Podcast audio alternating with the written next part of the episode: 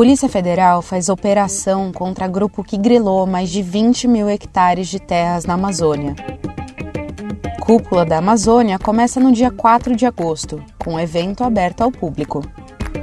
Dados do INPE revelam que desmatamento cai na Amazônia e sobe no Cerrado. Esses são os destaques do Amazônia em 5 minutos, que a equipe da Amazônia Latitude selecionou para te atualizar sobre o que aconteceu entre 28 de julho e 3 de agosto na maior floresta tropical do planeta.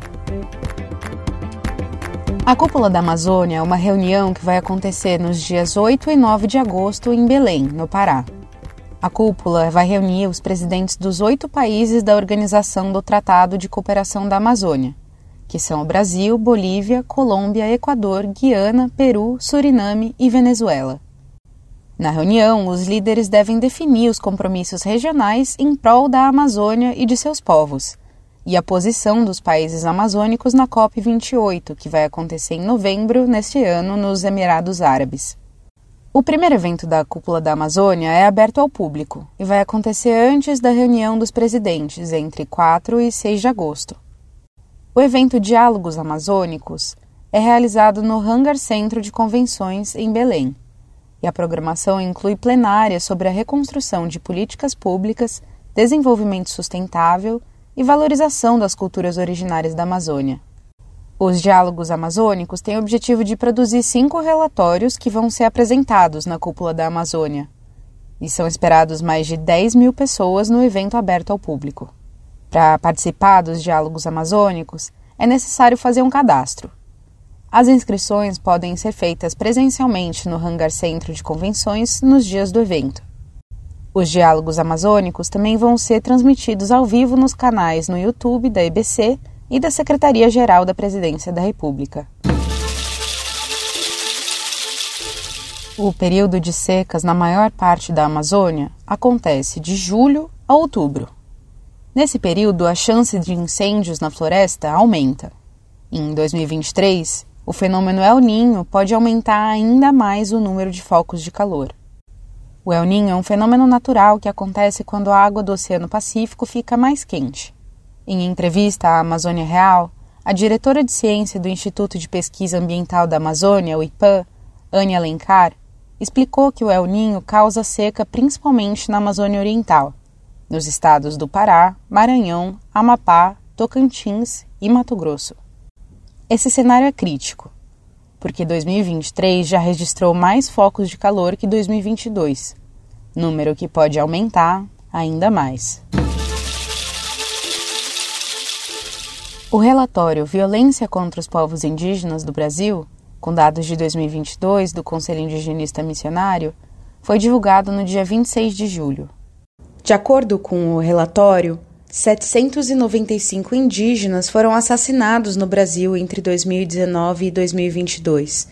E Roraima foi o estado em que mais aconteceram assassinatos, com o número chegando a 208. O mesmo estado também lidera um ranking em cada ano separado.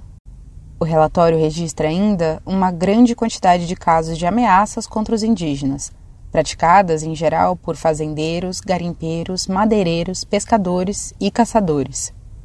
É em Roraima, por exemplo, que está localizada a terra indígena Yanomami, onde o governo federal está atuando na retirada do garimpo ilegal. Um outro relatório revelou que podem existir falhas na retirada de garimpeiros do território Yanomami pelas medidas do governo federal.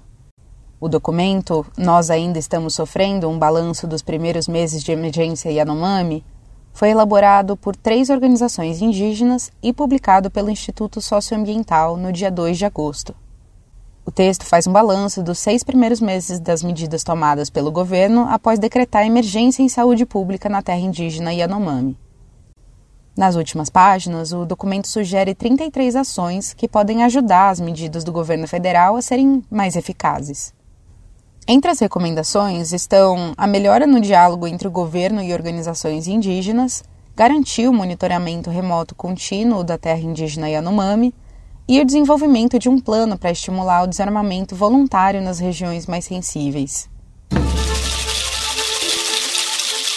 O desmatamento na Amazônia caiu entre agosto de 2022 e julho de 2023 e é o mais baixo dos últimos quatro anos. No total, a área desmatada foi de 7.900 quilômetros quadrados.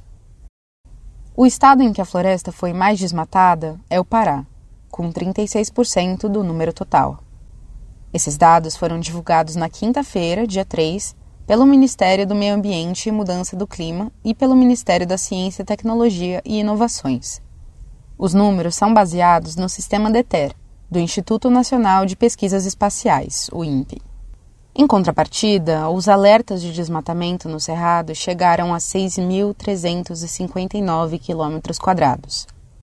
O número atingiu um recorde histórico desde 2017, quando o monitoramento do sistema DETER começou. 26% dessa área foi desmatada apenas na Bahia, estado líder no ranking de desmatamento do Cerrado nos últimos 12 meses. Na quinta-feira, dia 3, a Polícia Federal fez uma operação contra um grupo responsável pela grilagem de 21 mil hectares de terras da União na Amazônia e desmatamento de mais de 6 mil hectares de floresta. Para comparação, a área desmatada equivale a quatro vezes o tamanho da ilha de Fernando de Noronha. Após a investigação, a Justiça Federal determinou o confisco de 16 fazendas, 10 mil cabeças de gado e 116 milhões de reais. O líder do grupo foi preso em flagrante com arma irregular e pedaços de ouro em estado bruto. Segundo a Polícia Federal, o grupo fazia grilagem por meio de cadastros fraudulentos de terras em nome de terceiros. Ao fazer isso, os criminosos se sentiam protegidos contra processos criminais, que seriam encaminhados às pessoas cadastradas como donas das terras. As áreas griladas ficam próximas da BR-163, que conecta Cuiabá, no Mato Grosso, a Santarém, no Pará. Entre 2006 e 2021, o líder do grupo já havia recebido 11 autuações e 6 embargos do Ibama por manejo irregular e desmatamento ilegal.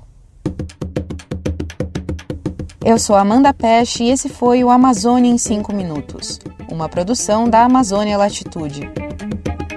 Para mais informações e conteúdos exclusivos, acesse amazonialatitude.com. Este episódio teve produção de Vanessa Pinto Moraes e edição sonora de Celso Rabelo. Usamos informações e áudios do Governo Federal, Amazônia Real, Folha, Conselho Indigenista Missionário, Instituto Socioambiental, o Globo, Band, G1 e UOL.